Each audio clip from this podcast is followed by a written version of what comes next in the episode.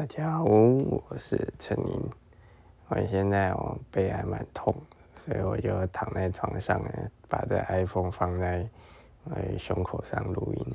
话说这个把这 iPhone 放在胸口上录音呢，最近我们助理在处理我的 Podcast 的时候，哎，他居然听出来了，真不错不错。他跟我说这个录音呢听起来声音不太好啊，还有一个奇怪的电流声。我说好。不错，你听出来了，那个是用 iPhone 录的。你以为每一只 Podcast 都是用 U 八七录吗？怎么可能？哦，所以这个有声音是正常的啦。哦，那今天呢，想要跟大家聊什么呢？今天呢，首先要跟大家说个新年快乐。啊，今年呢比较特别一点，因为今年哦是就是找爸爸妈妈来台北过年，啊，来吃圆山饭店的年夜饭。啊，为什么呢？其实哦，对妈妈来说啊，这个圆山饭店呢，一直是她一个，呃，算是梦想吧。因为她妈妈是在小时候就是在台北长大，我妈妈她还见证了那个新天宫的开幕典礼呢。哦，她就跟我说，她小时候好像我记得是三四岁的时候吧。哦，然后我的三阿姨就大她两岁，然后每天呢就带她去新天宫吃汤圆。因为小朋友嘛，所以就。那个那些阿姨们对他特别好，也给他特别多汤圆。哦，那像这样子生活背景的人啊，其实也都是看着圆山饭店这样盖起来的。那圆山饭店在那个时候就是高级饭店的象征啊。哦，你想那个时候啊，其他的就什么来来饭店啊，或者是这个火车站前面的，哎，那个现在叫凯撒了，那那个时候叫什么想不起来。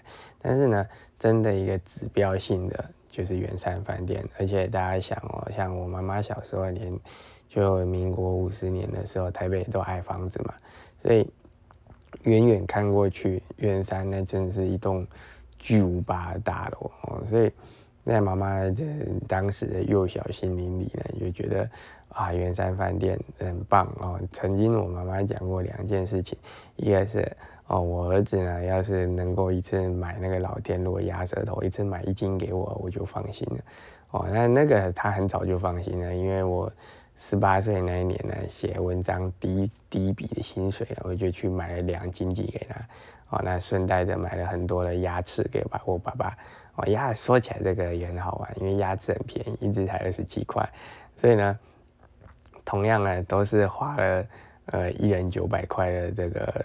预算的，妈妈拿到了一小包，但是爸爸拿到了一大包，然后爸爸说这个这样子好像吃不完哦，就有有一些还蛮好笑的啊。那现在呢，就又可以实现了，因为妈妈又讲另外一个就是啊，要是可以住这个圆山饭店呢，就就我就放心了，就代表我儿子哦，就是可以养得活自己，可以让妈妈住圆山饭店了哦，就是所以呢。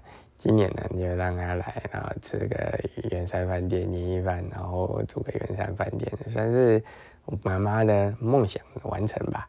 哦，那这个说到这年夜饭就很有趣，因为我们家这年夜饭呢，其实历经了两次非常意外的这个年夜饭。以前呢，小的时候年夜饭都是在阿妈家吃的，那因为我爸爸的这边的阿公阿妈。过世的早，其实我都没看过他们，所以年夜饭呢都在我妈妈阿妈家那边吃。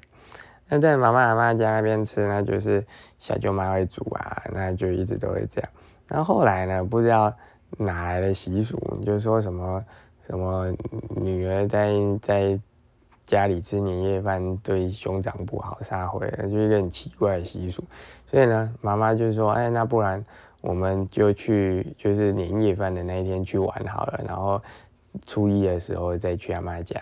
好，那我们就去玩，那就搞笑啦啊！为什么？因为那年妈妈计划很好，就说我们就去那个东势林场哦，你看去东势林场啊，哦，可以可以去玩啊什么的。那好，没错没错哦，可以玩，过年好玩啊。不管是除夕那一天，或者是初一那一天，都很好玩。可是呢，万万没有想到，就是人家东势林场哎，除除夕夜是要休假的，好吗？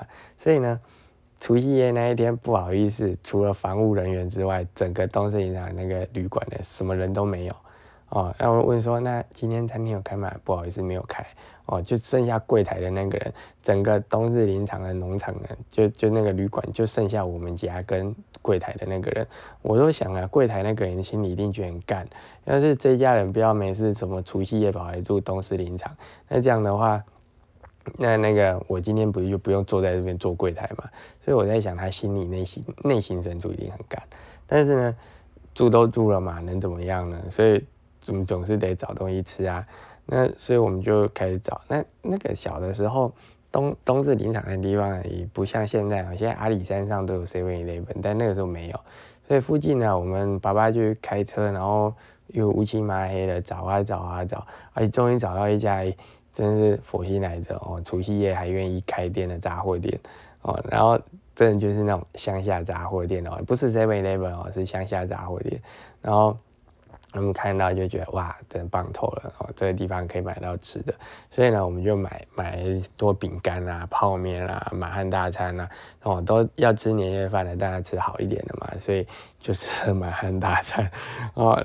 在这之前，我我记得我好像还没有吃过满汉大餐呢，因为小朋友啊，没事怎么会买一碗满汉大餐来吃呢？所以那个时候买了满汉大餐，那那个时候我记得。呃，就是里面有酱包的，不止满汉大餐，现在有很多都有酱包，但那时候是满汉大餐，还有另外一个好像是味味他们出的吧，就是反正我们买了好几种泡面呢，然后那天晚餐呢，就是吃罐头配这个泡面哦，这是人生难得一次的这个除夕夜年夜饭呢是吃泡面的哦，但另外一次的那个意外呢，那就比较呃算是比较悲伤一点的，因为那一年就是。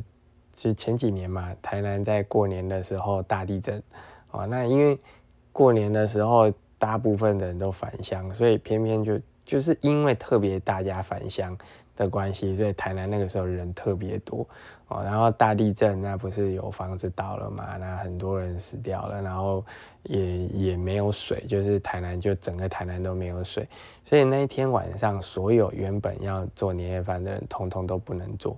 只剩下麦当劳跟肯德基哦，连续一个礼拜，我记得好像连续停水一个礼拜哦，那就限量供水这样子。所以呢，那一天呢，我们除夕夜的那一天呢，就吃了麦当劳哦。那当然，我们也你那一天能说什么呢？那一天你活着能够吃麦当劳，就已经是很幸福的事情。所以那一天的台南哦，你会看到，就在就是一个很感动，就是大家人帮人哦，就是我们家有水。那我就把水拿出来，像呃那天麦当劳是不开厕所的，因为麦当劳说有很多人来吃，所以他们的水啊就必须留着给厨房用。可是呢，在他旁边的有几家就是透天的，他们家有水塔的，他们就很大方的，就是把水龙头打开，就是如果你吃完麦当劳要洗手哦，你可以。来洗手这样子，然后也愿意跟大家分享水。那呃，大家把灯打开，就是让大家可以呃看得到路。因为地震之后就有很多就很多不方便嘛。哦，那就那天就麦当劳就人很多。那接下来几天呢，我们就是轮着吃哦，就是麦当劳、肯德基哦，然后反正哪家能开我们就吃哪家，那就这样子过了一个呃非常难忘的。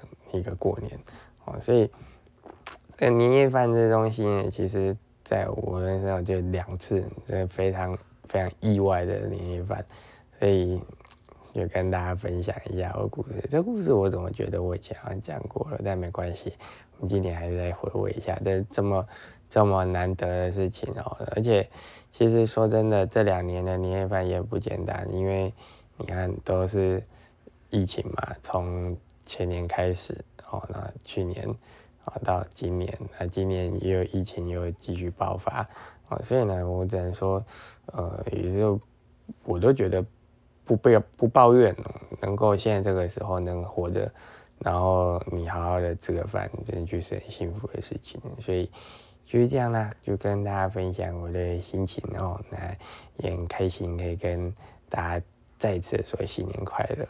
嗯，就这样子啦，我们今天就聊到这里，大家新年快乐，拜拜。